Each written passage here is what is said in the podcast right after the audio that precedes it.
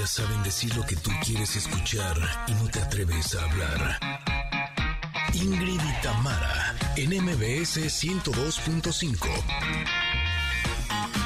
Conecters, buenos días, buenos días, ¿cómo les va? Feliz martes. Oigan, estamos en época de crisis económica y hay que tener al momento de pedir un préstamo, pues todo en orden, ¿verdad? ¿Qué es lo que necesitamos? Bueno, pues nuestro experto en finanzas, Adrián Díaz, nos dirá lo que debemos tomar en cuenta para pedir un préstamo. Familia, Connectors, ¿cómo están? Muy buenos días. Oigan, ustedes saben eh, que nos gusta mucho recomendarles libros y el día de hoy nos toca una novela. Por eso tendremos la presencia de Sofía Guadarrama Collado, que nos viene a presentar el thriller histórico El origen de todos los males.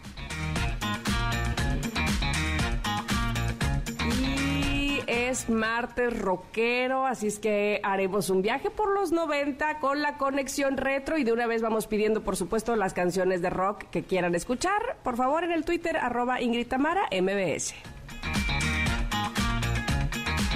Además, tendremos el comentarot, los tickets para los mejores eventos y mucho, mucho más. Somos Ingrid y Tamara y estamos aquí en MBS. Comenzamos. Y Tamara, en MBS 102.5. Bueno, bueno, bueno. Janine empezó con lo mejor el día de hoy, ¿eh? De rock. ¿Cómo están, Connectors? Bienvenidos sean todos ustedes a este programa. Espero que estén muy bien este martes. Eh, que, que tengan toda la intención de pasarlo muy bien, porque si es así, entonces quédense aquí con nosotras en el 102.5, que justamente esa es la intención también de este programa, que lo pasemos muy, muy bien. Los saludo a quienes están escuchándonos en Ciudad de México, en MBS 102.5. Gracias por hacerlo así.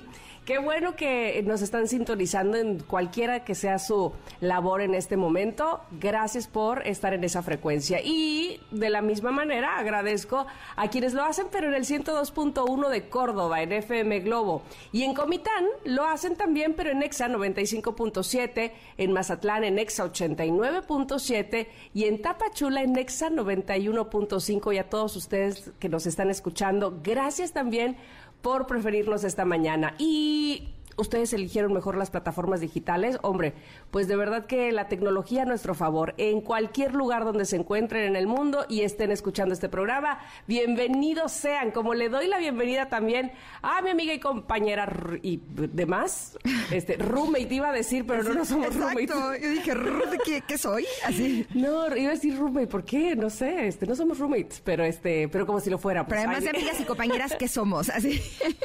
¿Qué más somos? y confidentes y demás. ah, aquí bueno, eso está- sí también. ¿Verdad? ¿Verdad? No, Ingrid Coronado. Le mando a Tam eh, algunas infografías que me encuentro en Instagram y así, y me dice, no cabe duda que ya me conoces Me muy conoces bien. muy bien. mira, mira, mira. Es que somos un libro abierto, somos un libro La abierto. verdad ¿Cómo les confieso que siempre le mando cosas de comida. O sea, cada que veo algo chistoso, acuerda de mí. de divertido, me acuerdo de Tam. No sé por qué. Eso, bueno, eso me gusta. Me gusta que me relaciones así entonces. Eh, pues es que sí, el otro día le mandé unas de pan dulce. Es que el pan Ay, dulce, te voy a decir una cosa, incluso yo muchos años fui vegana. Vegana estricta, que no comía absolutamente ningún alimento que tuviera ningún ingrediente que eh, proveniera de los animales. Evidentemente, el pan dulce sí trae mantequilla, ¿no? Y la verdad, les confieso aquí entre nos, que eh, pan dulce sí llegué a comer. Así. Fue como... eh, Tu el- debilidad. el único permiso de cosa no vegana que comí en esos como cinco o seis años fue pan dulce. Así es que cuando veo infografías de pan dulce también me estoy hablando a mí misma. Muy bien, muy bien. Exacto, pero bueno, el día de hoy estamos muy, muy felices de eh, poder recibirlos en este programa. Les hemos preparado cosas requete buenas. Híjole, la pregunta del día también está re buena, ¿va, mi Tam? Eh, Sí, el por día favor, de hoy... Aunque no, no tengo respuesta, pero yo sé que tú sí. Eh, pues, pues digamos que estamos en esas. así. Andamos en esas, pero, pero ahorita se las consigo. Les voy a decir por qué. Porque queremos saber cuál es esa cita o frase motivacional que te ha inspirado en la vida. Eh, yo hay una que vi en eh, la película El Hotel Marigold. La película está bien padre, por cierto, se las recomiendo muchísimo. Pero hay una frase que te juro que a lo largo de muchos años sí fue eh, como, o sea, mi, mi inspiración fue de donde me agarré, literal. Eso, eso. Y la frase dice, al final todo no... Al final todo va a estar bien.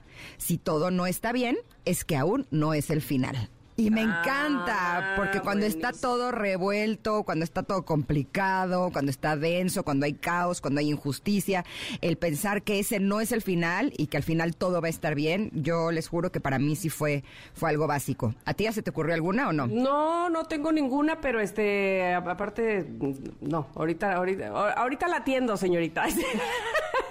Mira, me metí ahorita porque en mi Instagram tengo cualquier cantidad de frases guardadas. Y te juro que pensé, dije, les voy a compartir la primera que vea. Y la primera que veo es la siguiente.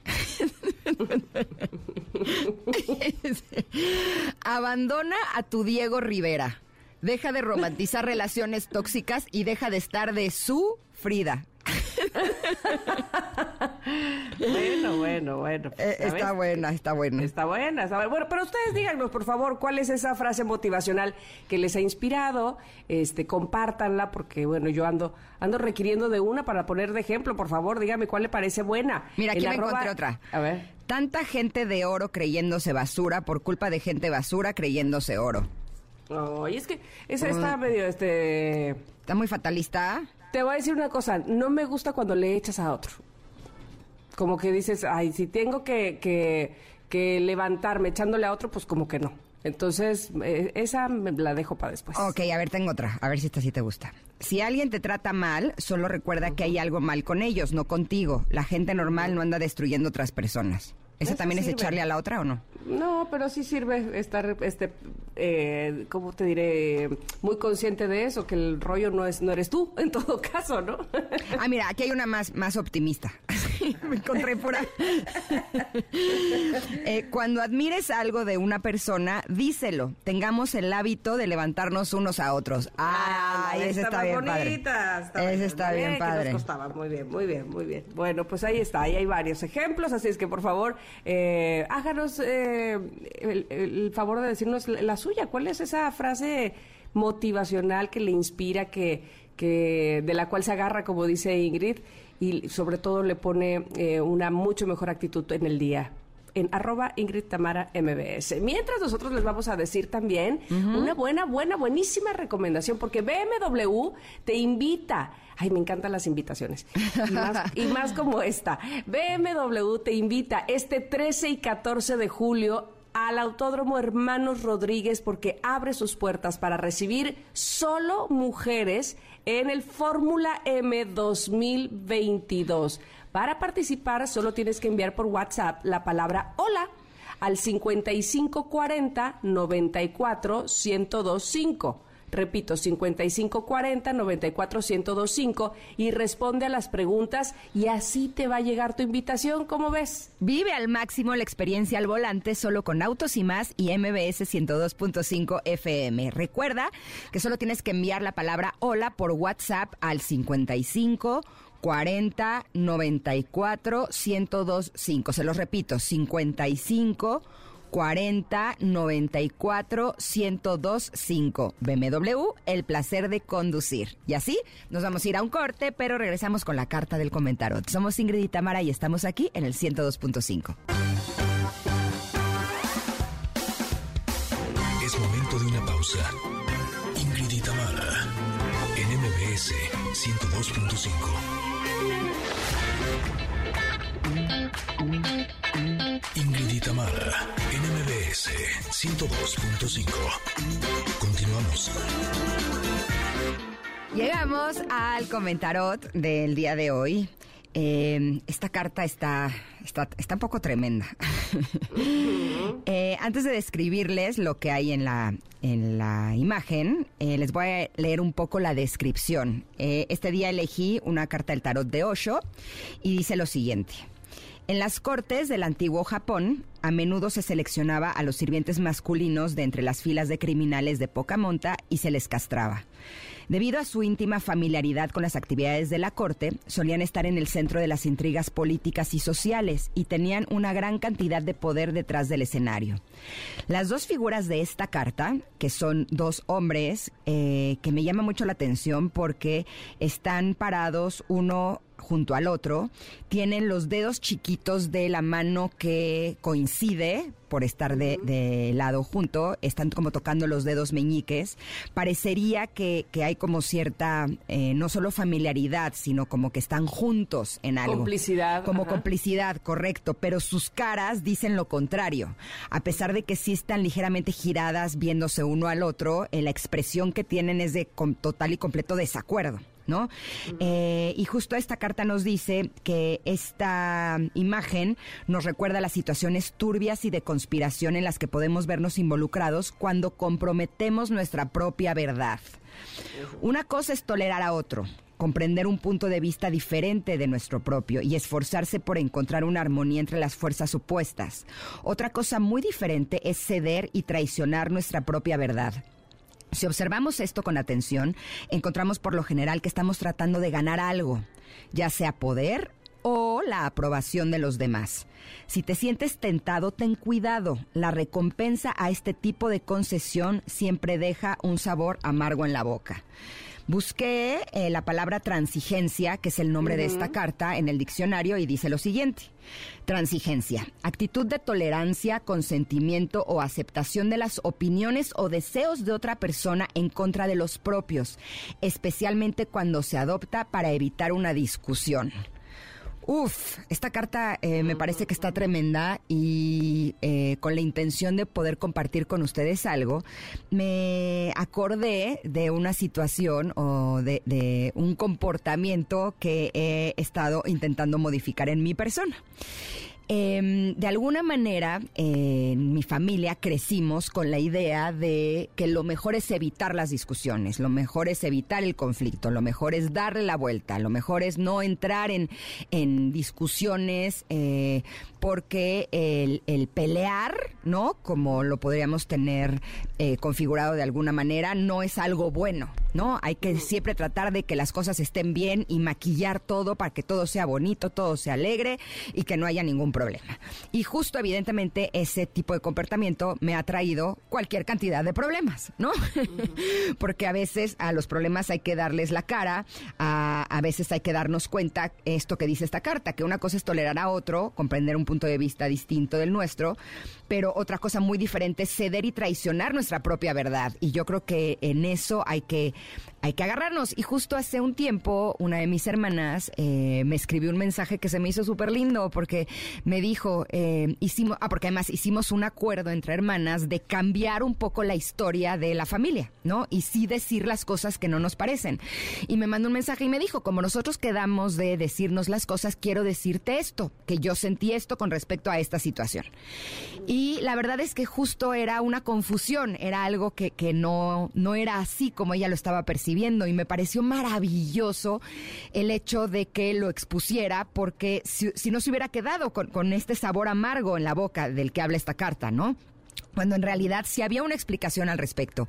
Y entonces, a partir de ese momento, como que yo dije, ahora no me voy a quedar callada, ahora cuando algo me duela, cuando algo no me guste, lo voy a decir, porque a lo mejor yo lo estoy interpretando mal, a lo mejor las cosas no son así, o a lo mejor si sí es así, o sea, si sí realmente la otra persona eh, no actuó de una forma correcta y yo realmente quiero tener una relación más profunda con esa persona, también está la posibilidad de hablarlo, ¿no? Y hace unos días eh, hubo una situación que a mí me dolió y dije, ahora esa es la nueva Ingrid. Estoy comprometida ahora a decir lo que no me gusta. Y le escribí un mensaje a esta persona y la reacción fue maravillosa. Fue, tienes toda la razón, te pido perdón, no era mi intención ah. lastimarte.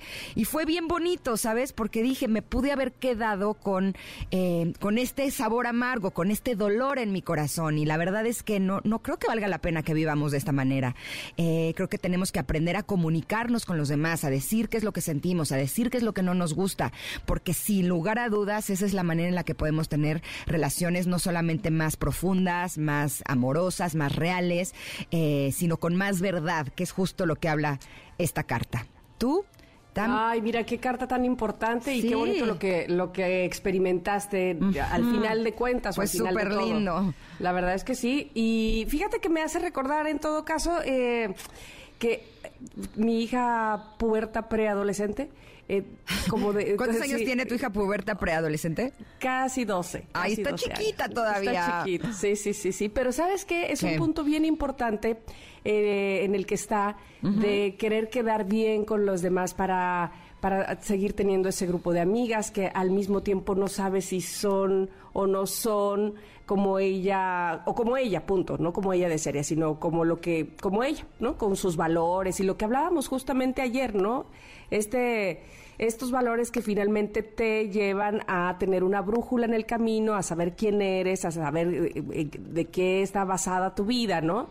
Y entonces, eh, hacer las cosas por quedar bien o, o que si hay retos, ¿no? Yo me doy cuenta que ahora hay muchos este retos de chicos, bueno, no ahora, desde hace un tiempo. Y entonces si no lo haces, entonces no perteneces o no eres Sí, o sí. uh, ¿no? Y entonces de dónde, de, de qué te estás alejando y hacia dónde te estás acercando. Y eso a lo que te estás acercando es realmente lo que quieres, lo que buscas, lo que eres. Eh, yo creo que de eso habla un poco también esta, esta carta donde dice, te tienes que acomodar, ¿no? O sea, o buscas acomodarte aunque te estés alejando de lo que realmente es importante para ti. Aguas, ojo con eso. No tienes que quedar bien con nadie. Realmente más bien es buscar quién eres o de qué estás hecho y serte fiel a ti mismo, como bien decías también, ¿no? ¿Qué es eso que te molesta? ¿Qué es eso que sí te gusta? ¿Qué es eso que sí va contigo y con tus valores? ¿Qué es eso que eh, buscas eh, como beneficio para tu vida? ¿Y qué es eso que no y que puedas identificar también? Y que no por hacerle bien a otro o quedar bien con otros, que finalmente aquellos otros se dan la vuelta y se olvidan de ti, este, el, el- finalmente la experiencia de haber eh, traicionado tu pro- tus propios valores, pues se quedará contigo, ¿no? Así es que es bien importante a la edad que sea, pero ahora mismo lo estaba pensando, en la adolescencia es bien importante conocer o saber de qué empiezas a hacerte, de qué valores te empiezas a hacer, porque que cuando una vez que creces, ahí estarán esos valores bien cimentados, si es que te reconociste en ti mismo qué es lo que sí te gustaba, qué es lo que no, y a qué le eres fiel de lo que tú haces o de lo que tú quieres. Una carta súper importante, me parece a mí, que eh, está posteada, por supuesto, como todas las cartas del comentarot, en arroba Ingrid Tamara MBS, ahí en Twitter, la pueden checar, pueden ustedes profundizar en ella, compartirla, decirnos qué piensan, si alguna vez han caído en, por caer bien, por quedar eh, bien con alguien, pues eh, traicionado sus propios eh, principios, digámoslo así. Ahí está. Y sabes qué, estoy pensando que la regla básica de comunicación, esto lo estoy inventando yo, ¿eh? o sea, mi regla básica en la comunicación, que es algo que me ha funcionado mucho, es que cuando quieras decirle a alguien algo que te dolió, habla de lo que tú sentiste. No es lo mismo decirle, me dolió este comportamiento, me sentí de esta manera, que decirle, tú que hiciste, que tornaste, que demás, porque siento que es una forma en la que abres la comunicación, en la que le das la posibilidad a la otra persona de ponerse incluso en tus zapatos, ¿no? Y, y- y de, de lograr eh, empatía y conexión, que finalmente eso es lo que queremos. No se trata que al decir que lo que no nos gusta se convierte en un problema. Más bien lo que queremos es evitar el problema. Y para mí, cuando hablo de lo que yo sentí, lo que fue para mí, eh, le- yo creo que sí podría decirte que en esta, en esta nueva versión de Ingrid, eh, la respuesta el 100% de las veces ha sido buena. Y yo creo que eso, eso realmente vale la pena que lo probemos, ¿no? Que hablemos de lo que nosotros sentimos, además de que nos va a ayudar a nosotros también para además, reconocer ¿sabes lo que sentimos, ¿no? Eso te iba a decir, nos acerca mucho más a saber quiénes somos, que finalmente, pues ese es el objetivo. Y me hiciste recordar algo de una amiga que tenemos en común. Ahí les voy a contar algo sin entrar en detalles y muy, muy, muy rápidamente, pero que me hizo admirarla mucho. Esa amiga tenía, había dicho que sí a un proyecto. Una semana antes de que se hiciera el proyecto, ella dijo, perdón a todos, discúlpenme, pero no es el proyecto que estoy buscando. A mí al principio me pareció muy rudo, pero cuando hablé con ella me dijo, era preferible decir esto en este momento, aunque pareciera muy pronto, a quedarme haciendo algo solo por que ya se lo había dicho a esta gran empresa maravillosa y entonces este pues ya me quedo haciendo algo que no quiero. Entonces al principio me parecía muy rudo, pero finalmente ella dijo algo que venía muy al caso con sus principios, con hacerse fiel o con ser fiel a sí misma, ¿me explico? y, y, decir lo que realmente pensaba y sentía. Así es que una gran carta y este ejemplo me vino muy, muy, muy al caso con, con ella. ¿Cómo ves? Por supuesto que sí. Así es que el día de hoy vamos a poner atención, ¿no? En eh, estar bien abrazados de nuestra verdad y ver la manera de, eh, pues, reconocer que en nuestra vida estamos haciendo que va en contra de lo que nosotros realmente deseamos. Una gran carta, sin lugar a dudas, está posteada, como decía Tam. Nosotros nos vamos a ir a un corte, pero regresaremos con Adrián Díaz, nuestro experto en finanzas, que nos va a hablar de las recomendaciones para pedir un préstamo en época de crisis. Somos Ingrid y Tamara y estamos aquí en el 102.5. Volvemos.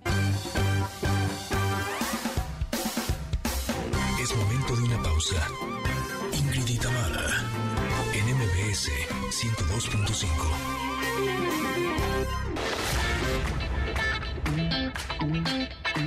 Ingrid y Tamara, NMBS 102.5.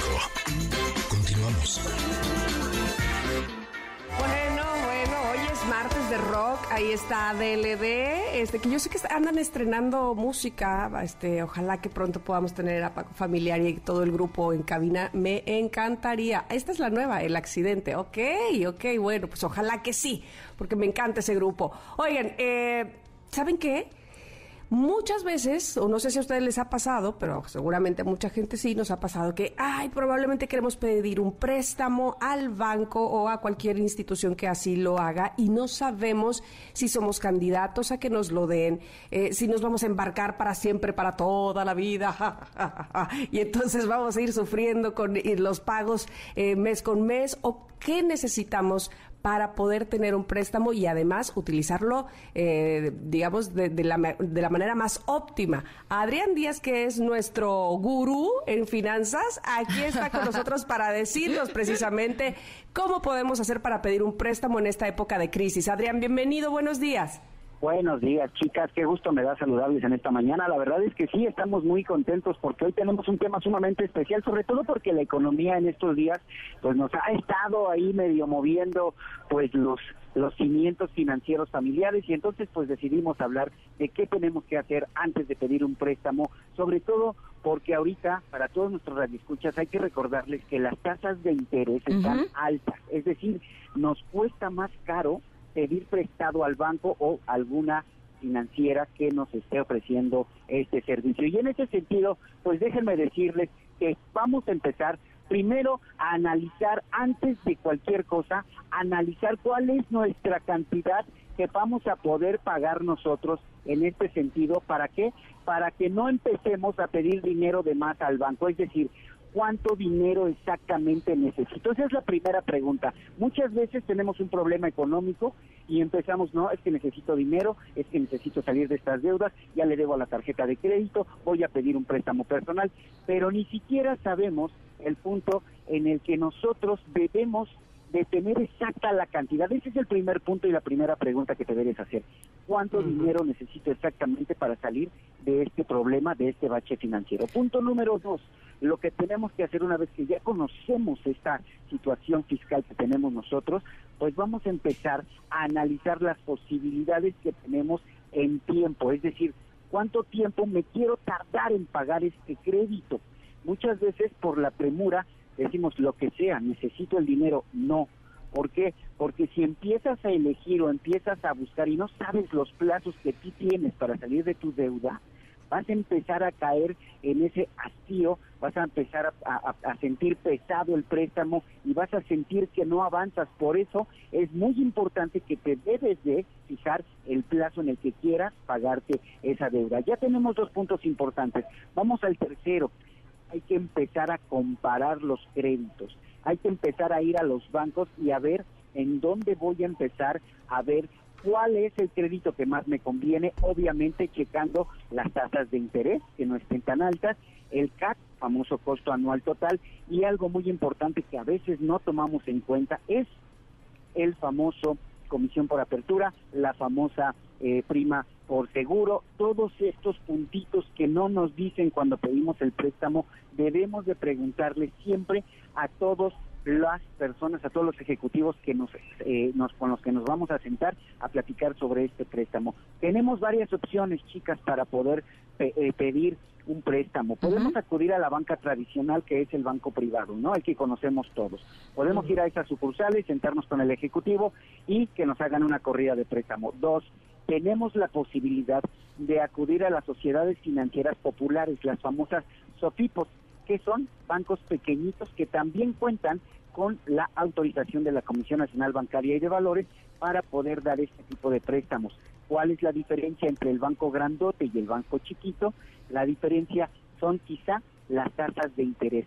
Generalmente las SOFIPOS nos pueden ofrecer tasas de interés más cómodas.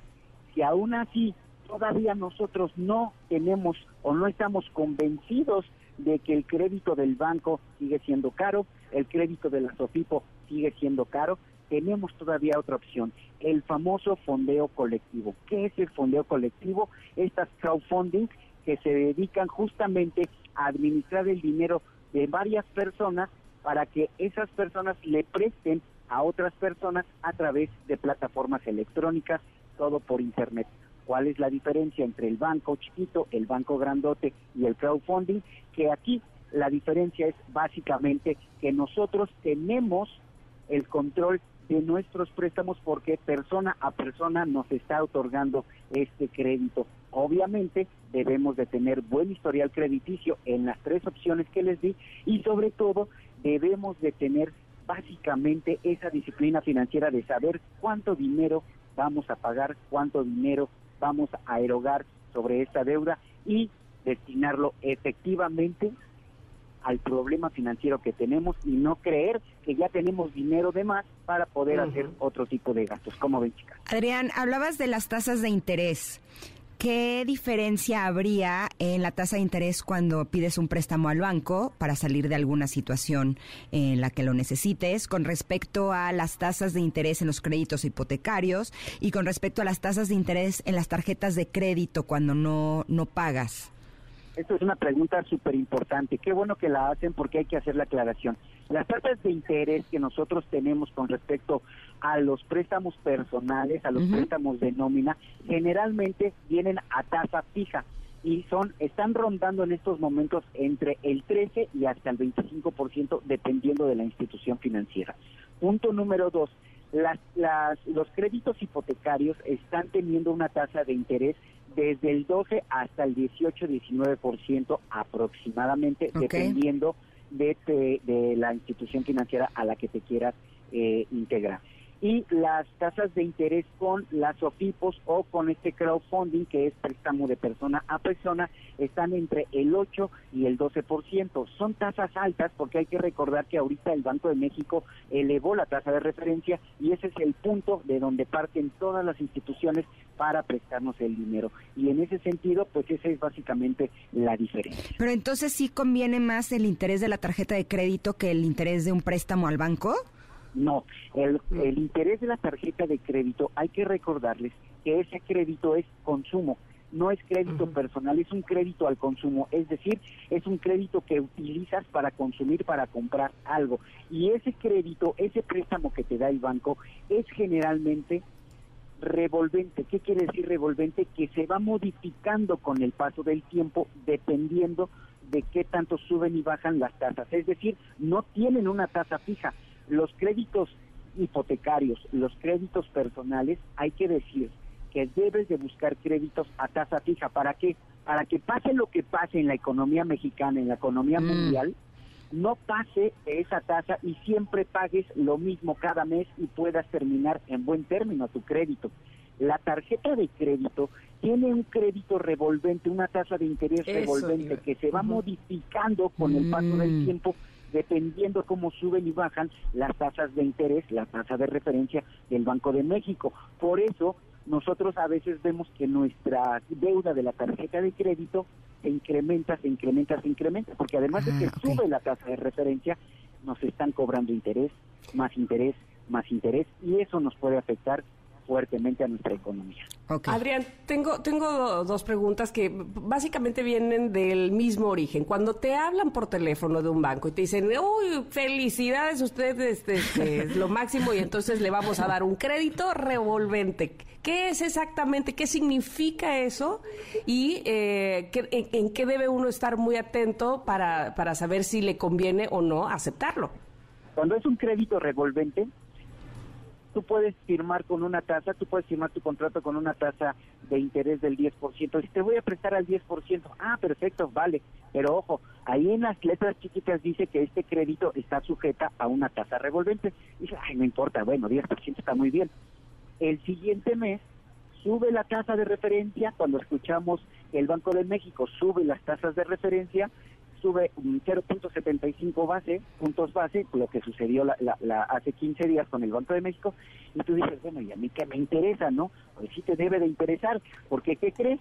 Que todo el dinero que tú estás pidiendo prestado a la tarjeta de crédito, como es revolvente, se mueve conforme a esos índices. Y ahora ya no te va a prestar al 10%, ahora el banco dice, ya subió la tasa del Banco de México, yo te mm. subo la tasa de interés que te cobran la tarjeta de crédito. Ahora te voy a cobrar 12% por el dinero que te voy a prestar o que vas a utilizar con este plástico que yo te di. Ese es justamente el problema cuando nosotros no sabemos la diferencia entre una tasa fija y una tasa revolvente. Hay que fijarnos bien y hay que leer las noticias financieras para saber cuánto me va a cobrar el banco con respecto justamente a todo este punto de referencia con los créditos y los préstamos. como veis?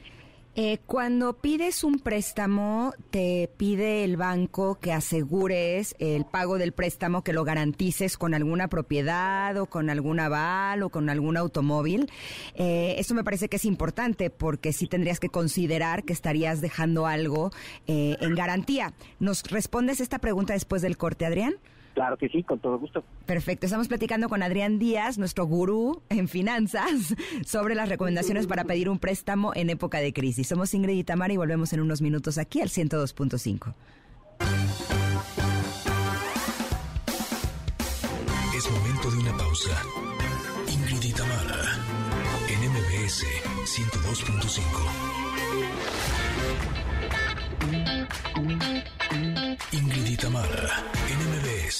102.5. Continuamos. Quería esperar que terminara el yeah. Esta canción nos la pidió Daryl Urbina, se llama El Son del Dolor de la Cuca. Y como este es un martes de covers y nosotros lo que queremos es que ustedes programen la música, de díganos. Covers, no, de rock. Digo de rock.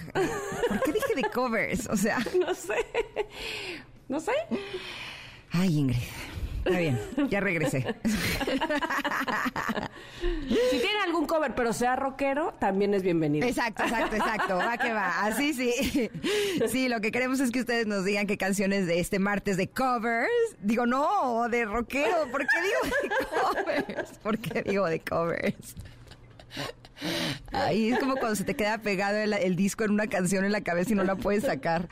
Dios santo. En este martes rockero, ahora sí ya lo dije bien. Ay, ay, ay, ya me estaba preocupado, ya me estaba preocupado. bueno, ustedes díganos qué canciones quieren que programemos y nosotros lo hacemos. Lo pueden hacer a través de Twitter en arroba Ingrid Tamara MBS y estaremos felices de poder programarlos, como también estamos felices de regresar con nuestro querido gurú de las finanzas, Adrián Díaz. Estamos hablando de las recomendaciones para pedir un préstamo en época de crisis y le dejé una pregunta al aire antes del corte. Eh, queremos que nos diga si necesitamos algo para garantizar el préstamo, una propiedad, un aval o incluso un automóvil. Fíjate que esa es una de las preguntas más importantes que nos debemos de ver, de fijar más bien y sobre todo de saber en dónde vamos a pedir el préstamo. ¿Por qué, Connectors? Porque miren, muchas veces por la desesperación buscamos empresas que quizá no nos van a dar la garantía del préstamo. Uno. Dos. Hay que checar bien que la empresa no nos esté pidiendo las perlas de la Virgen por prestarnos ese dinero. ¿A qué me refiero? Si nos dan, eh, por ejemplo, eh, te voy a prestar 100 mil pesos, pero me debes de dar el 10% de ese préstamo para gastos de información, gastos de investigación, una fianza, todo ese tipo de problemas a veces se trata de empresas fraudulentas y eso nos va a meter en problemas financieros. Ojo, no vayan a pedir dinero si les piden el coche, si les piden la casa, si les piden la escritura, si les piden el terreno.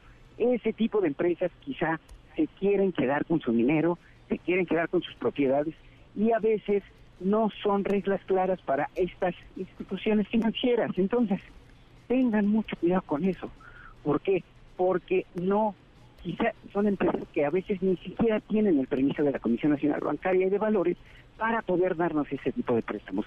Señores, conecten, por favor, acudan a los lugares debidamente establecidos. Bancos privados, SOFOMES, SOFIPOS y también, por supuesto, los crowdfunding que tengan la autorización de la Comisión Nacional Bancaria y de Valores. No se vayan con pseudoempresas que les dicen que el préstamo te lo van a dar en 24 horas de manera fácil, solamente hay tienes que dejar la factura de tu coche, ese tipo de cosas, créanme, acaban mal y les van a quitar su dinero y se van a meter en más problemas. ¿Cómo ven? Uy, hay, hay muchas. Yo me he dado cuenta, ¿no? Este que, cada vez hay más. No sé si este solo es una impresión mía que este asunto de eh, presta, danos tu coche y te damos dinero y te lo devolvemos en no sé qué tanto, este sí está sí está de riesgo, ¿no? Exacto, miren, ningún banco privado te va a pedir el coche como como garantía. Ningún banco privado te va a pedir la casa como garantía a menos, ojo, a menos que estés pidiendo otra casa o a menos que estés comprando un automóvil. Lo que queda como garantía es sumamente el automóvil, nada más pero no te vas a no vas a poner en riesgo otro inmueble u otro otra cosa que tú tengas como como como bien para poder salir de ese bache. Entonces, tengan mucho cuidado con eso porque desafortunadamente cada vez hay más empresas o pseudoempresas que están debidamente supuestamente registradas y que te prestan de manera fácil y rápida y supuestamente segura. Ese tipo de cosas, de verdad, dense la vuelta, busquen las, instituciones debidamente registradas, las que todos conocemos, porque si no se van a meter en más problemas. No hay dinero fácil con de verdad. No hay empresa muy dadivosa que te va a decir, no te preocupes, solamente es por protección, tú déjame tu cochecito, lo que están haciendo es frotándose las manos por detrás y en cualquier momento te van a quitar tu patrimonio. Así que, con calma, analicemos todo. Sabemos que los problemas financieros están fuertes, que a veces la urgencia y la premura por salir del bache económico nos aprieta todavía más y nos hace presionarnos más, pero no hay que tomar decisiones que nos puedan meter en peores problemas financieros. Cabeza fría antes de tomar la decisión de pedir un préstamo, sobre todo cuando se trata de las tasas de interés que están altas en este momento. Oye, Adrián, no sé si sea tu área, eh, pero si hablamos de tasas de interés, ¿cómo están las tasas de interés en las casas de empeño? O sea, en caso de necesitar dinero, ¿qué convendría más? ¿Pedir un préstamo al banco o alguna de estas eh, empresas que nos estás sugiriendo o empeñar algo? que podría ser desde alguna joya o el coche o algún electrodoméstico. Eh, según tengo entendido, ahí también hay tasas de interés, ¿no? por el tiempo que te presten el dinero. Sí, por supuesto. Cualquier institución financiera que tenga la autorización de, las autoridades financieras, valga la redundancia, de prestarte dinero como las casas de empeño, estas casas tío que, que, famosas, que son famosas por justamente prendarias, ¿no? Por dejarte una prenda en garantía, pues también se, se, basan en la tasa de referencia del Banco de México. Ahorita más o menos las tasas de referencia que tienen o que están manejando las casas, las casas de empeño están por ahí del 15 al 18%, también están altas. Pero aquí hay una gran diferencia. Si nosotros vamos de manera voluntaria y dejamos la prenda no empeñada por dinero, es una cuestión diferente, porque aquí ya estás diciendo, ok, te dejo este bien para remediar este mal. Yo estoy dispuesto a pagarte también las, los plazos. Ahora, si quieren ir a comprar, a, empeñar, perdón, una, un coche, si quieren ir a empeñar una joya, si quieren ir a empeñar una televisión, también deben de fijarse muy bien en los plazos en los que lo tienen que pagar. ¿Por qué? Porque también a veces tenemos esa pesadez de decir, ya, lo que sea, dame el dinero, pierdo la tele.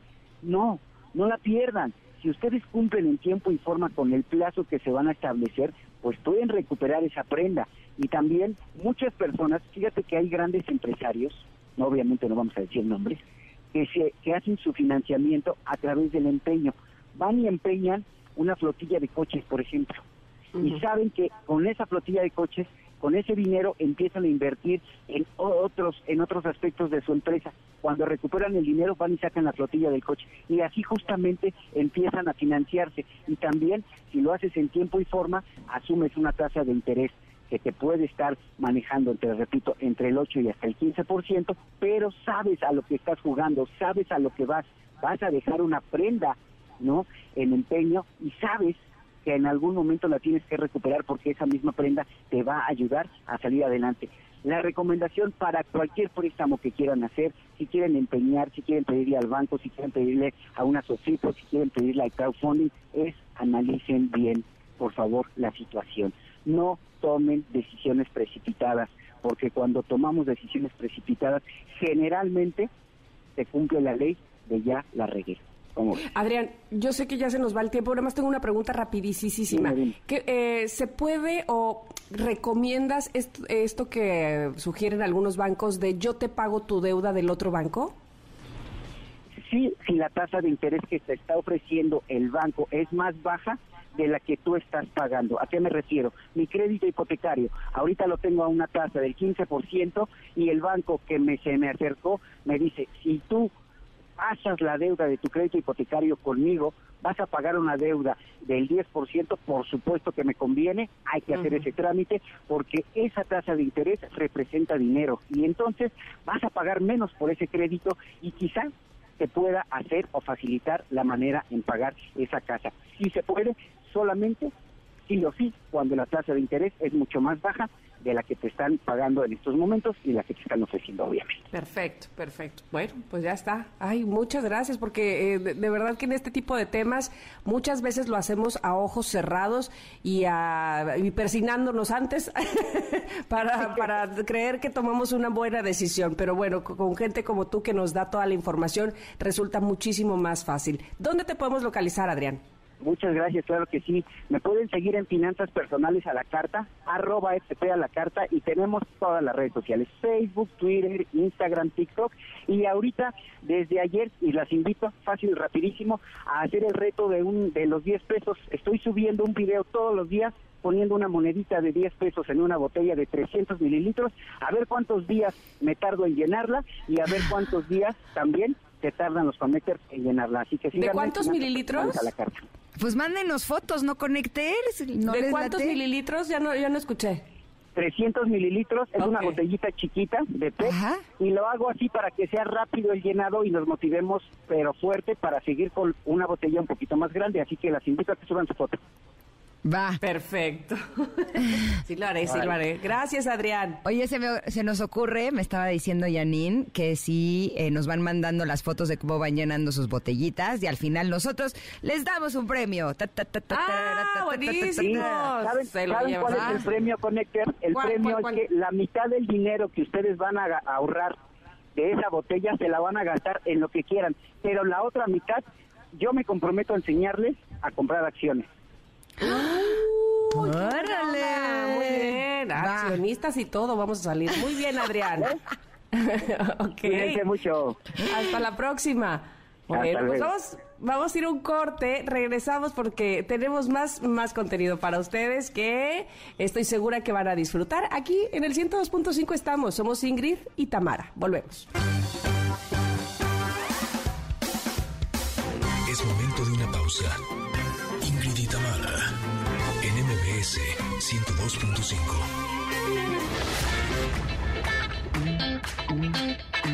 Ingrid Mara, NMBS 102.5. Continuamos. Familia hermosa, en la primera hora de Ingrid y Tamara platicamos con nuestro sensei de las finanzas, Adrián Díaz, y nos dijo sobre cómo podemos pedir un préstamo en tiempos de crisis.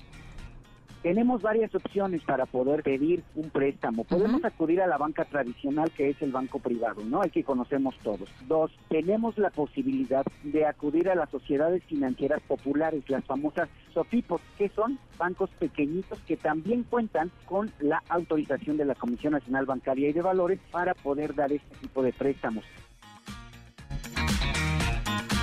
Oigan, más adelante tenemos una conversación con Sofía Guadarrama que nos viene a presentar su libro El origen de todos los males. Y nuestra compañera y amiga Concha León Portilla nos dirá cómo fortalecer el músculo de la alegría. Ah, yo quiero saber eso. Somos Ingrid y Tamara, nos escuchan en MBS 102.5. Continuamos.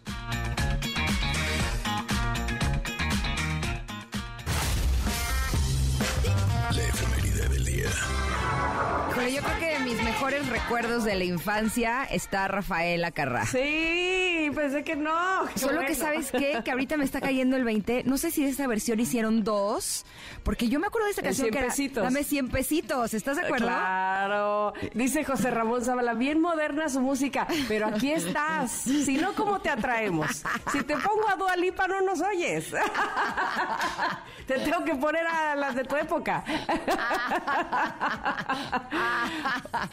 me encanta cómo le echas carrilla a José Oye, Pero sí, yo me acuerdo que es que se presentaba con Raúl Velasco y ahí le han de haber cambiado el pesetas por pesitos. Sí, pero además, no sé si se acuerdan, pero hacían varios especiales. Había uno en el que salía hasta con unos perritos French Poodle y como que yo sentía, o sea, yo de niña soñaba con ser artista de fama internacional y sentía que Rafaela Carrá era todo el glamour del mundo. ¿Y se acuerdan cómo bailaba así el pa de buré, pa de buré de un lado al otro? Con un cuerpo espectacular. y el pelo rubio, rubio, ¿no? Sí, sí, sí. No, bueno, o sea, tú dices, eh, estaba viendo que hay quien dice que tenía solamente esta canción eh, famosa, pero no, yo sí me sé un chorro de la Rafaela. Ah, mira, ya ves. Sí, éramos muy fans con mis hermanas, te juro. Ahorita así me arrastro, me llevo, me llevo a esa época. Pero bueno, ¿por qué le tenemos en las efemérides? Porque eh, un día como hoy, eh, Rafaela Carrá, eh, sí, falleció un 5 de julio, pero del año pasado, mira, del 2021.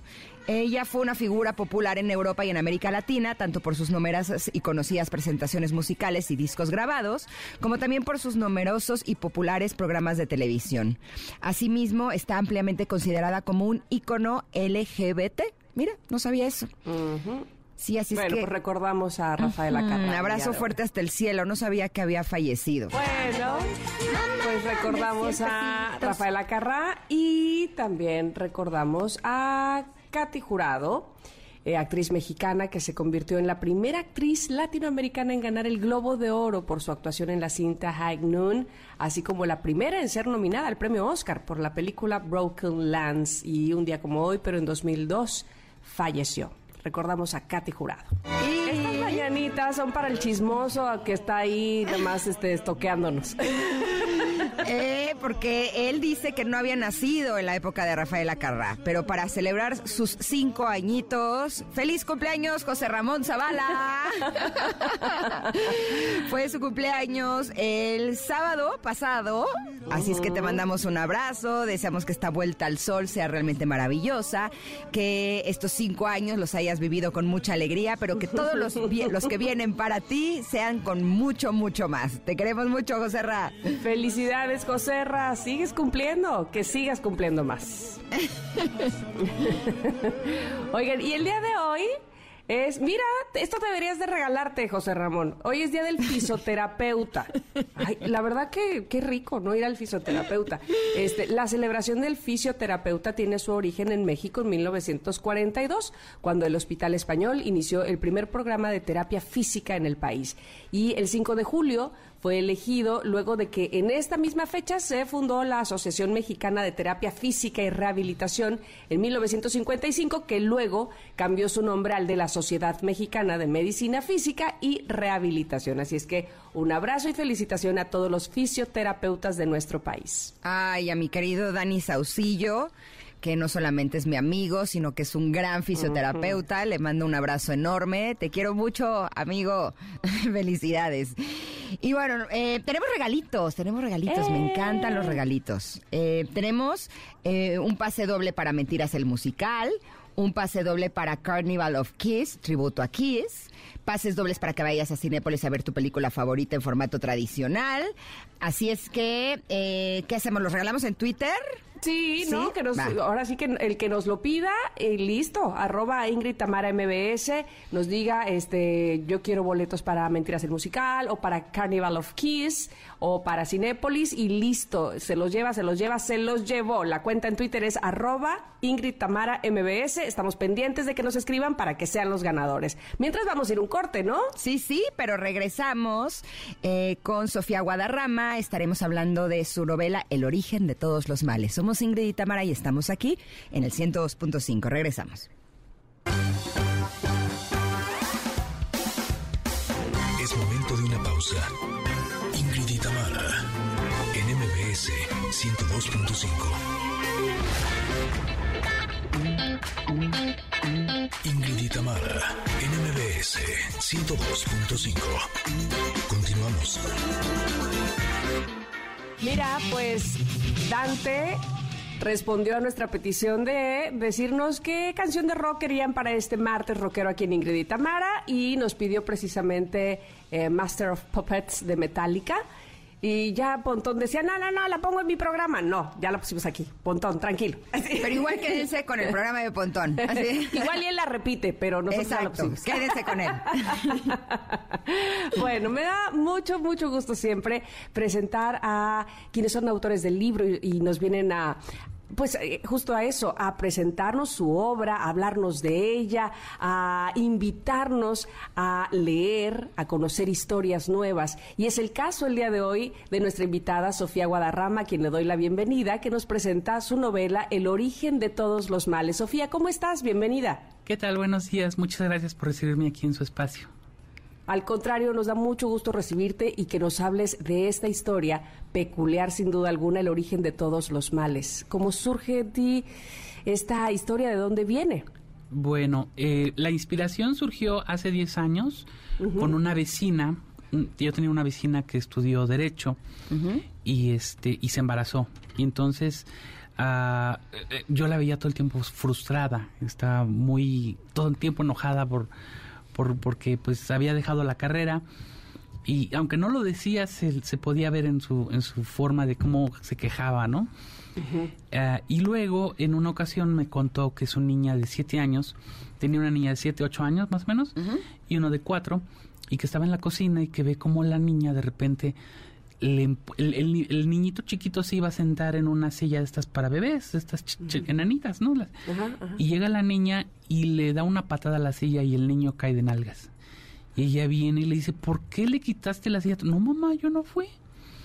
Pero yo te vi. No, mamá, yo no fui. Y entonces eso fue lo que me inspiró para escribir este libro, ¿no?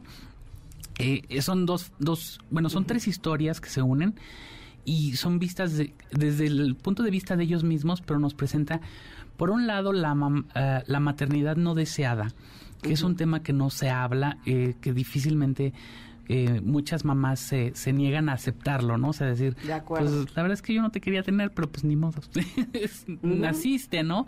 O por presión social, porque los papás, en el caso de la novela, los papás la, la están eh, pues eh, empujando todo el tiempo, ¿no? Que no es que queremos que tengas hijos, queremos ser abuelos y todo eso, ¿no? Pues y ella no quería. Eh, la protagonista quería ser, quería estudiar filosofía y el, y el papá le dijo, no, estudia algo que te vaya a dar dinero. Bueno, estudió derecho. O sea, cómo la presión social hacia la mujer eh, es tan fuerte, ¿no? Y ella se, ya tiene su primera pareja, se enamora, todo esto, se casan y ella le dice desde el principio, yo no quiero tener hijos y de cierta manera el, el novio pues como que dice sí, sí, sí, sí, sí, pero poco a poco va empujando, va empujando, va empujando. Y en algún momento los anticonceptivos fallan la novela no te dice qué fue lo que pasó, pero, pero fallan los anticonceptivos. Pero la autora del libro sí te dice que eso es lo que pasó, y yo creo.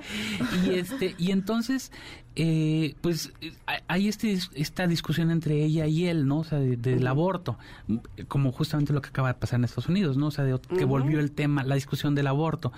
Eh, y las personas que son antiaborto, pues no se ponen a pensar, oye, en realidad cuando una mujer no quiere tener un hijo, la estás esclavizando por el resto de su vida, ¿no?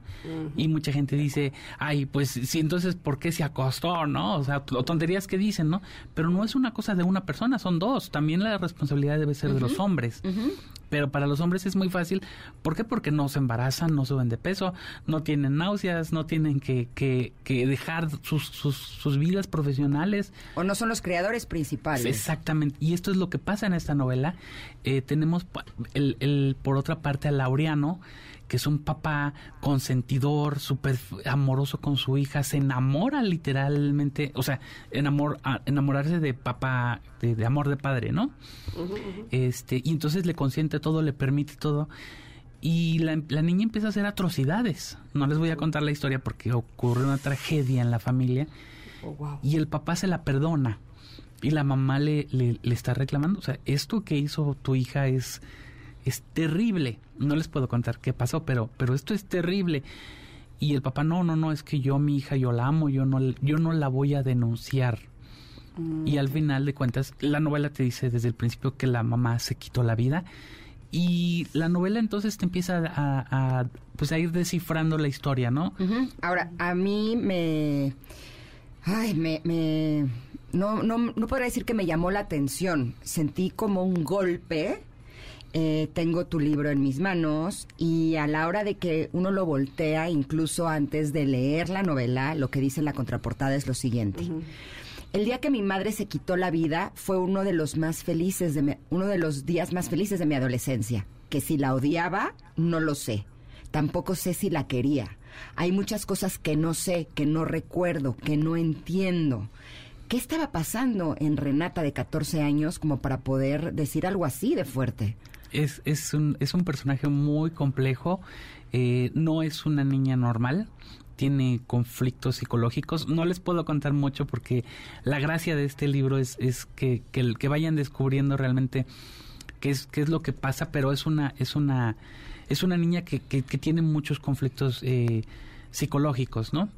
Entonces, eh, digo, la, la, la novela te, narra cómo desde, desde chiquita la mamá y la hija no se llevan. La mamá porque no quería embarazarse. Y, y lo que ocurre después que tiene su segundo hijo y su tercera hija, a, la mamá, a Sabina, le cambia todo. O sea, eh, ya cuando tiene su segundo hijo, ella sí le, le, tiene cariño al segundo hijo, a Alan, y a la tercera niña también la adora, pero simplemente con la primogénita no se lleva desde que nace. Entonces la niña le hace travesuras eh, desde chiquita, le, le, o sea, le rayonea las, las paredes, le, le, rompe el pasaporte, o sea, cosas que, que, podrías decir, pero ¿por qué hace esto esta niña de seis años, siete años, no? Eh, pero en realidad hay, hay un conflicto ahí psicológico de la niña.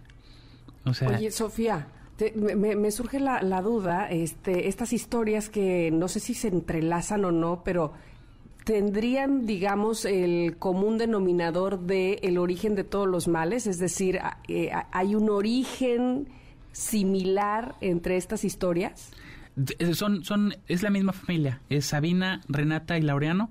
Laureano es el papá, eh, Sabina es la mamá, Renata es la hija y el origen de todos los males pues es, es eh, eh, la maternidad no deseada, mm, el seno familiar, ¿no? Eh, digo no quiero no quiero sonar este moralista pero muchos de los de los problemas sociales que tenemos surgen del, del, del seno familiar no y no, no se trata de culpar a una persona en específico no no, no no no se puede culpar a la mamá al papá al abuelo a la tía. Somos como cada persona cada individuo somos producto de, de lo que nos hicieron o, o, cómo nos formaron todas las personas alrededor nuestro. O sea, en la escuela incluso, los compañeros de la escuela, los maestros o las maestras, o sea, todo esto es, es, es cómo nos vamos formando, ¿no? En este relato que, del que hablas, que fue el que te inspiró, de cómo una hermanita estaba pateando la silla del hermanito, eh, lo que quieres decir es que esta novela de lo que hables de los celos. También incluye mucho eso. Esta niña, incluso en el primer capítulo narra, eh, dice que, que cuando ella iba creciendo apenas al principio, se llevaba muy bien con su mamá y era súper feliz. y este con ella aprendió a hablar, a, a- a dibujar, a leer, a caminar. O sea, ella era inmensamente feliz con su mamá y con su papá. Y tenía cuatro años cuando de repente su mamá simplemente regresó con un niño en brazos. Y que todos le dijeron, es que va- vas a ser hermanito, vas a tener un hermanito. Y dice ella, es que yo no me acuerdo. Obviamente a los cuatro años no te acuerdas. Y simplemente pues te das cuenta que empiezan a aparecer cosas en tu vida. Y para ella ese fue el primer golpe. O sea, el, y eso pasa con muchos niños. Claro. O sea, eh, el, el pasar de del primogénito, del, del súper consentido, la única joya de la casa, la, la- la única cosa más hermosa de la casa, a convertirte en algo secundario de no lo toques, tienes las manos sucias, este, cállate, lo vas a despertar. Es lo que va narrando la niña, ¿no? Y Renata dice, dice, me, me convertí en un objeto secundario. Y de pronto, este Desplazado. desplazada ella y este un objeto secundario que, que, que cometía travesuras todo el tiempo y yo nada más estaba jugando, pero ya estás haciendo travesuras y quién sabe qué. O sea, la mamá desplazó por completamente, por completo a la niña y esto también va detonando en ella ciertas patologías. Eh, digo, la- la- ocurre una tragedia en esta novela y este y, y el lector tiene que, que encontrar esa, esa tragedia, ¿no? Uy, se Pero- antoja muchísimo eso. Sí. Es, es- de verdad que lo vas diciendo y ya quiero saber qué, qué, qué, qué pasó ¿Cuál ahí. es la tragedia?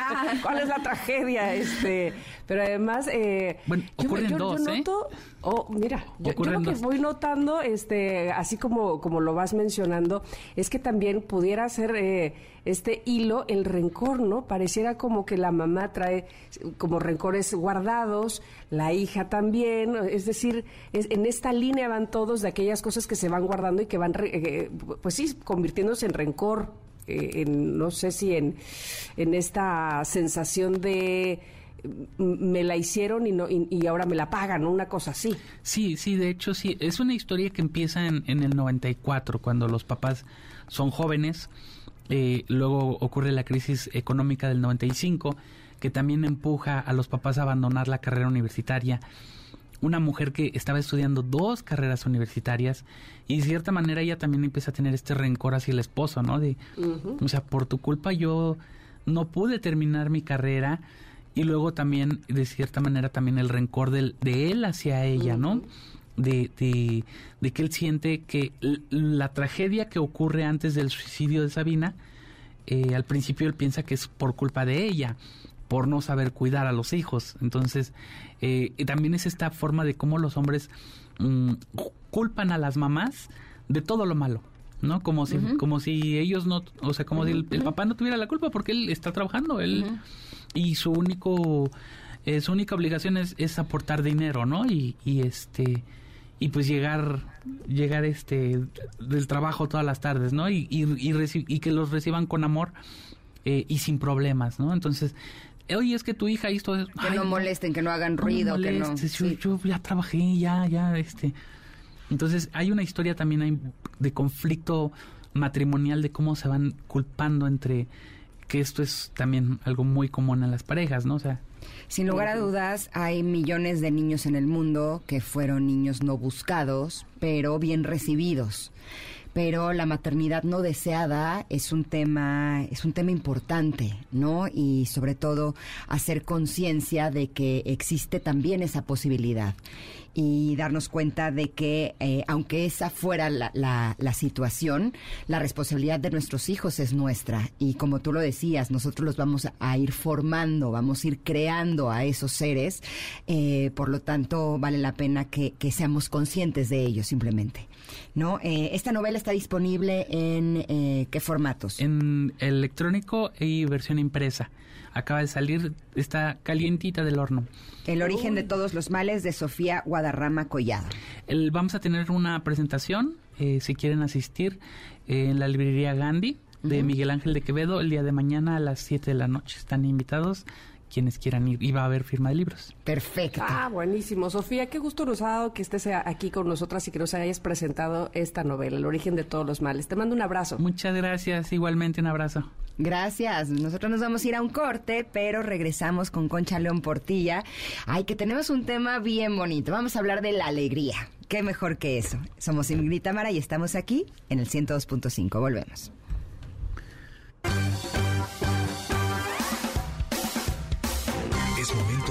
Pausa. Ingrid en MBS 102.5.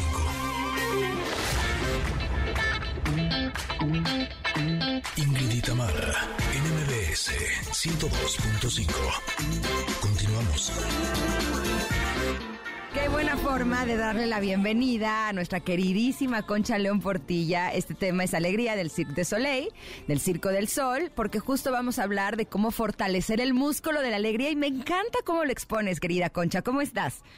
Muy bien, gracias a ustedes. Encantadas de tenerte y más para hablar de, de este tema tan maravilloso, porque sí, yo lo veo totalmente así. La alegría es un músculo que vale la pena que fortalezcamos y así como vamos al gimnasio y hacemos... Eh, ciertos ejercicios para fortalecer ciertos músculos y que tengan tono muscular como tal, de manera que estén fuertes. Eh, estoy totalmente de acuerdo y convencida eh, de que el músculo de la alegría es algo que se tiene que trabajar, que se tiene que fortalecer, de manera que esté tan fuerte que hasta incluso en situaciones difíciles, en situaciones adversas, no la perdamos. Te damos la bienvenida, Concha. Ay, muchísimas gracias. Gracias por el espacio. Ya saben que me encanta ir con ustedes, que aparte siempre están alegres. O sea, la verdad que siempre son una inspiración. Ah, qué linda. Es padrísimo, o sea, las sintonizas y bueno, todo el entusiasmo se viene para acá. Mm. Eh, bueno, pues mira, es que me, miren, me metía este, a ver esto de la... Ya hay muchísimas escuelas de la felicidad y en universidades que en el plano le meten durísimo el estudio este de la felicidad y la alegría y todo eso y como que cada vez nos dicen más, este, los resultados es que no hay que tomarla por un hecho, la alegría ni la felicidad, ni algo en lo que podemos ser pasivos, a ver qué nos, qué nos pasa padre de afuera para estar contentos, ¿no? O, nos enojamos, ¿no? Como que la, hay que invitar a la alegría, hay que defender la alegría. Y entonces me, me gustó mucho que dieron ideas, porque aparte dicen estos científicos, Scott Glassman se llama señor, que es este, está en Stanford, que, por ejemplo, tus músculos de la alegría se pueden atrofiar, porque si no los usas, te empiezas a acostumbrar a estar serio, serio, serio todo el día y a no estarte alimentando de esa alegría, ¿no?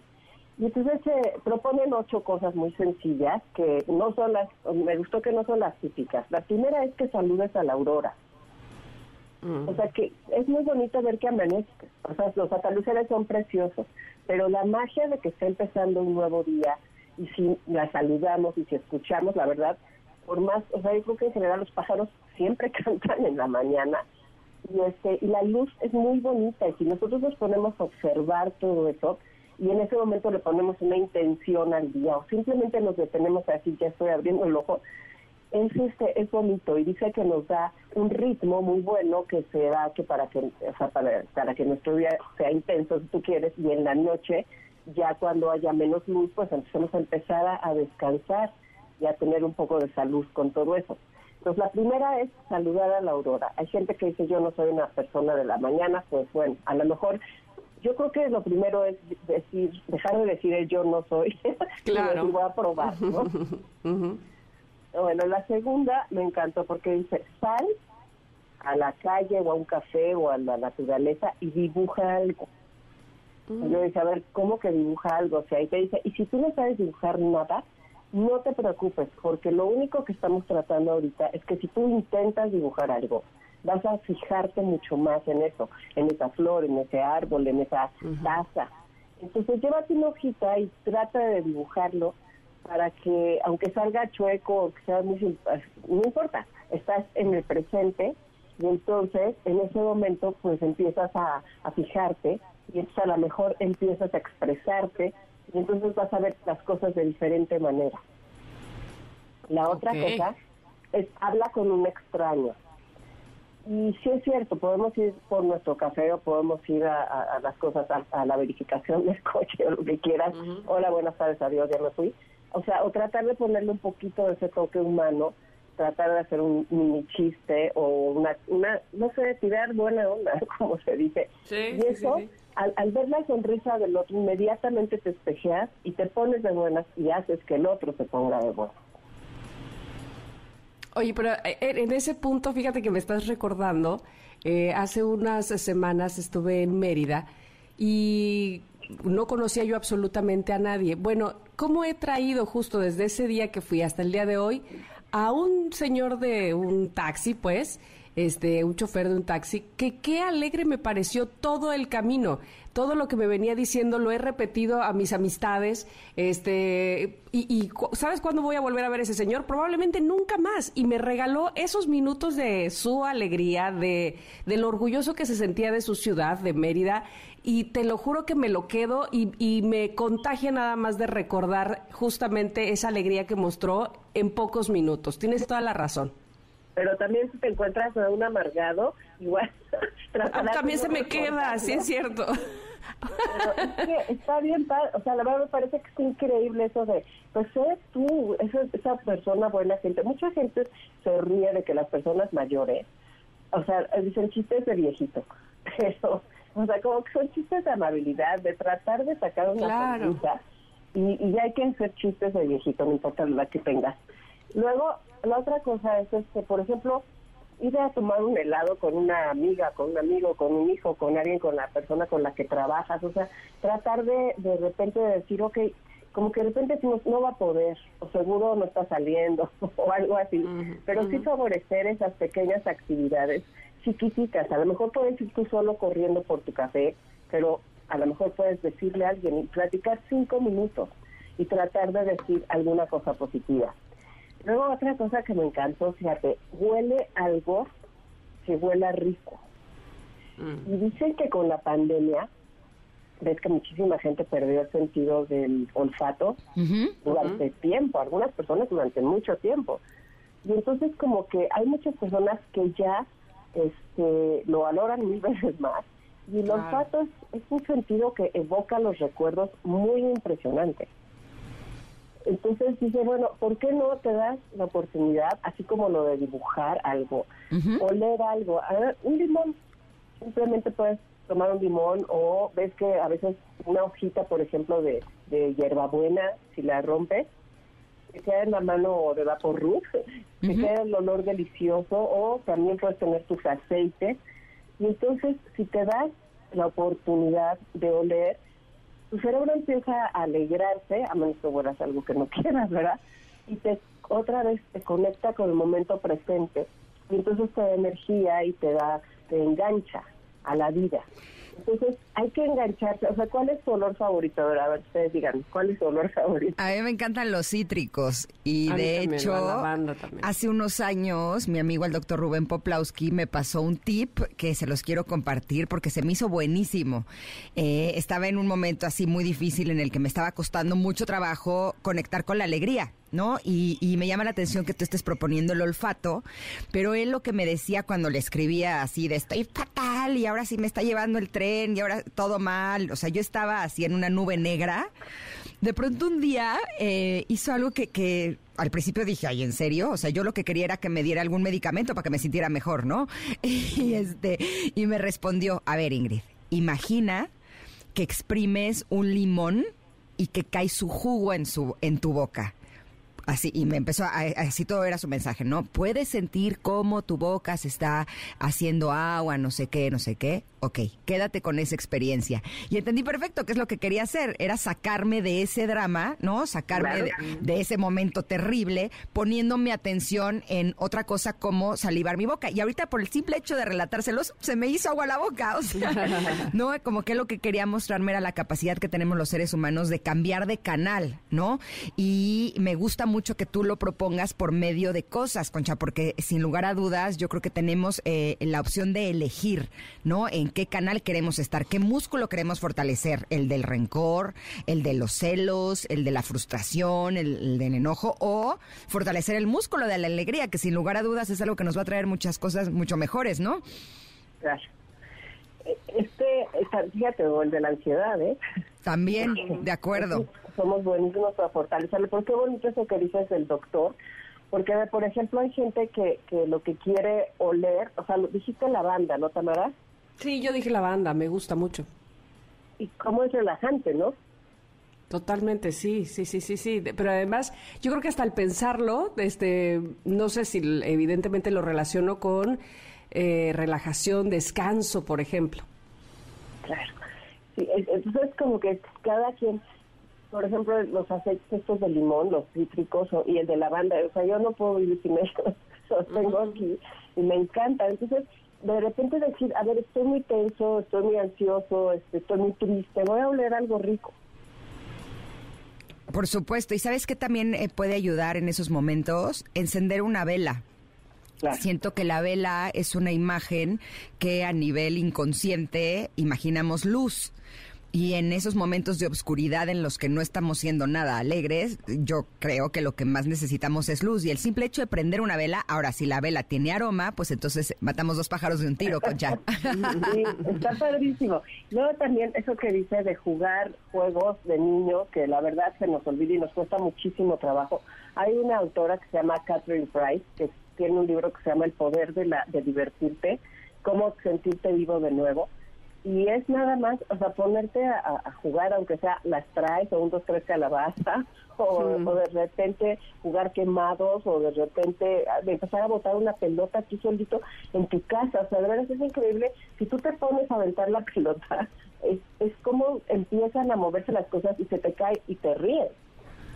Entonces, no, no dejar de hacer esas cosas de, de, de movernos, de dibujar, de, de cantar, o sea, de hacer de mover esas cosas, a cada quien le mueven esas cosas, a mucho por supuesto es bailar, y esa es la que ponen en todos lados, o sea, todo el mundo sabe que bailar, no sé ustedes qué tanto les guste, pero todo el mundo dice que no no subestimes el poder del baile. De acuerdo. una buena carcajada cuando salen todos los pasos.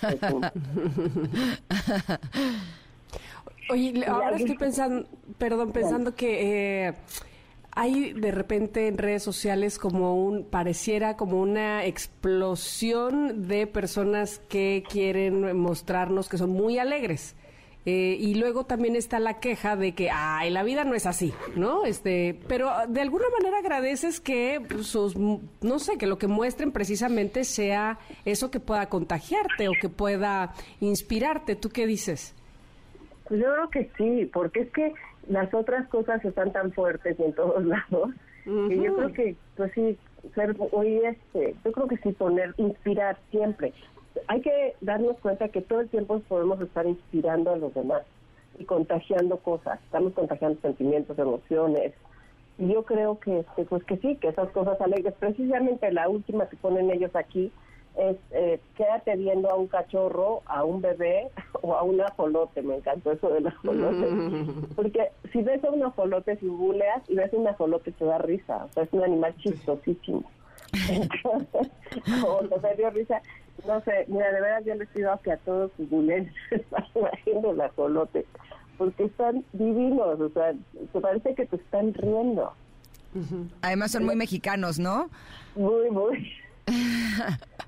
El otro día una señora que decía que le encantaba llegar a su casa y ver a su pescado que no paraba de mandarle besos. O sea, son cosas que cada quien se va haciendo, como dicen, somos, podemos crearnos nuestro paraíso o nuestro propio infierno. De acuerdo, y podemos elegir si las cosas que pasan en nuestra vida las vemos como algo de mala suerte o como un regalo que incluso aunque sea terrible, nos esté llevando a una vida mejor. No, yo me acuerdo que hace unos años eh, mi hermana y mi sobrino, bueno, o sea, mi sobrino tenía un pez eh, y mi hermana decía que el pez la quería mucho, que porque cuando la escuchaba hablar se emocionaba. Y yo no sé cómo me reía. Yo decía, un pez no reconoce a la gente. ¿De qué me estás hablando? Te lo juro, llego y le digo, no me acuerdo cómo se llamaba, pero no sé qué, no sé qué, y le hablo y se pone súper contento. Y yo, en serio, o sea, en buena onda, como un pez se va a poner contento? No, evidentemente mi razón me decía eso. Pero yo creo que si uno es capaz de ver esos pequeños detalles, ¿no? El que un pez te quiere y que se pone contento cuando estás tú pues entonces también tienes la capacidad de eh, ver las cosas buenas de la vida y enfocarte en ellas, ¿no? Que creo que son como algunas formas en las que podemos fortalecer este músculo tan importante que es el músculo de la alegría. Y hay que trabajarle diario, ¿eh? porque las cosas malas pasan y las noticias horribles, o sea, entonces hay que decir, híjole, pues también voy a fortalecer ese músculo y a ver cómo, a ver cómo me siento. Maravilloso, Concha, te agradecemos mucho este espacio tan alegre porque de verdad que nos, nos ayudas evidentemente a pensar en aquellas cosas que nos causan alegría, en aquellas cosas que no teníamos como visualizadas, pero que ahora podemos eh, tomar en cuenta para desde el inicio del día sentirnos así justamente alegres. Gracias por alegrar este momento en este programa.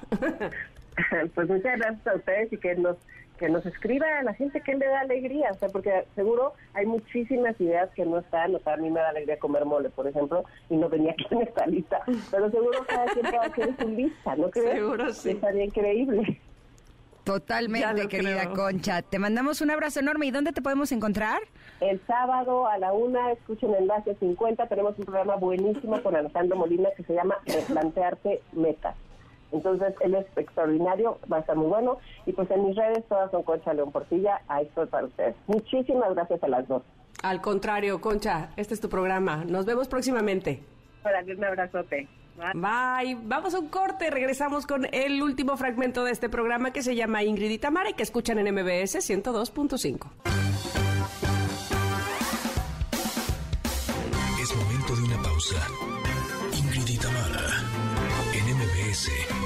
102.5.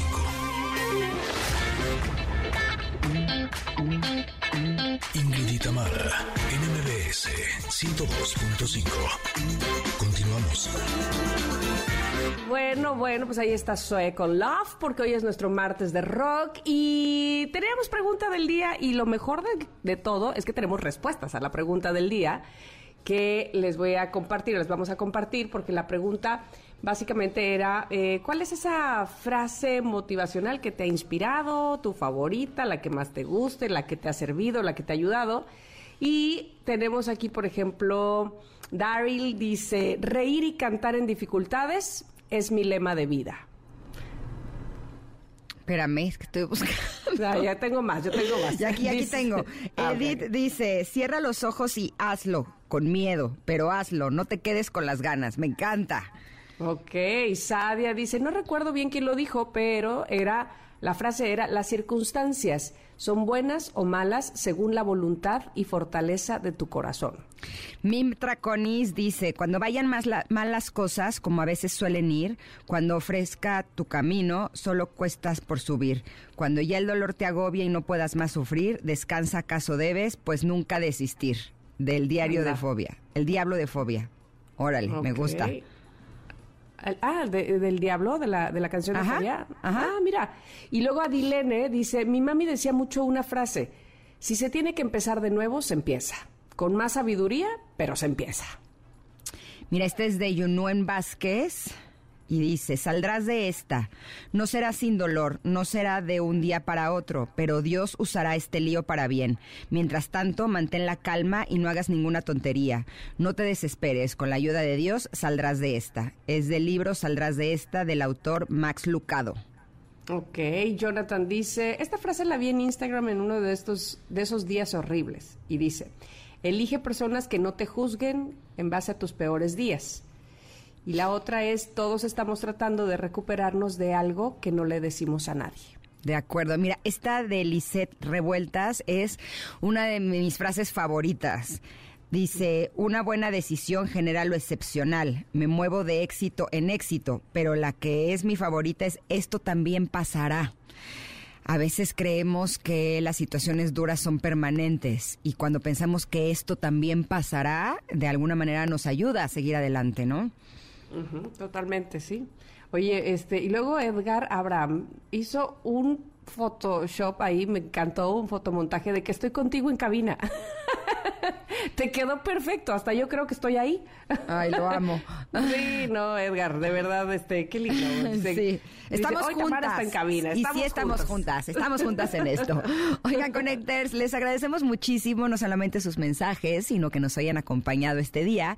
Eh, el día de mañana estaremos de regreso, ¿eh? les tenemos preparado un gran programa. Entre nuestros invitados viene uno de los favoritos de Tam. Va a estar con nosotros eh, Ricardo O'Farrill, el doctor Netas, eh, que nos va a hablar de stand-up comic. Por favor, doctor Netas, me encanta. Este, así es que bueno, pues. pues, No, no es Ricardo Farril. Ricardo Farril es el prólogo. Es Pacaso. Pacaso, exactamente. Pacaso estará con nosotros presentando su libro. Este, que yo tenía la duda si vamos a entrevistar al doctor Netas o a Pacaso, a cualquiera de los dos. No, a Pacaso. personaje Bueno, o autor será los dos, buenísimo. ¿no? Así. Exacto, él es el mismo, pero uno es quien quiera. Exactamente, me encanta. Bueno, pues tendremos un gran pro- programa mañana sin duda eh, y lo único que necesitamos es que est- ustedes estén sintonizando el 102.5 o cualquier otra de las plataformas donde puedan escucharnos y puedan estar pues así conectados como siempre. Gracias Ingrid. Gracias, Tam, te quiero. Yo a también. ustedes también, Connector. Se quedan con Pontón, que les tiene preparado un gran listo. programa. Que tengan muy bonito día. Bueno, bye. Hey, sí, aquí andamos ya martes 5 de julio. Me acompaña el periodista multitask Carlos Tomasini, con quien platicaremos sobre el cambio de horario de verano. Hijo, está toda libertad, oh my god, qué cosas, ¿eh? Por Dios. También en un ratito me acompañará Aura López con el reporte del evento Google for Mexico, Google for México, que estuvo buenazo. Y la sexóloga Paulina Millán nos hablará de la fobofilia, cuando el miedo te excita. Ándale pues. Mi nombre es José Antonio Pontón y te invito a que nos acompañes en la siguiente hora de estilo de vida digital en esta frecuencia MBS 102.5. Comenzamos. Ingrid y Tamara te esperan en la siguiente emisión, MBS 102.5.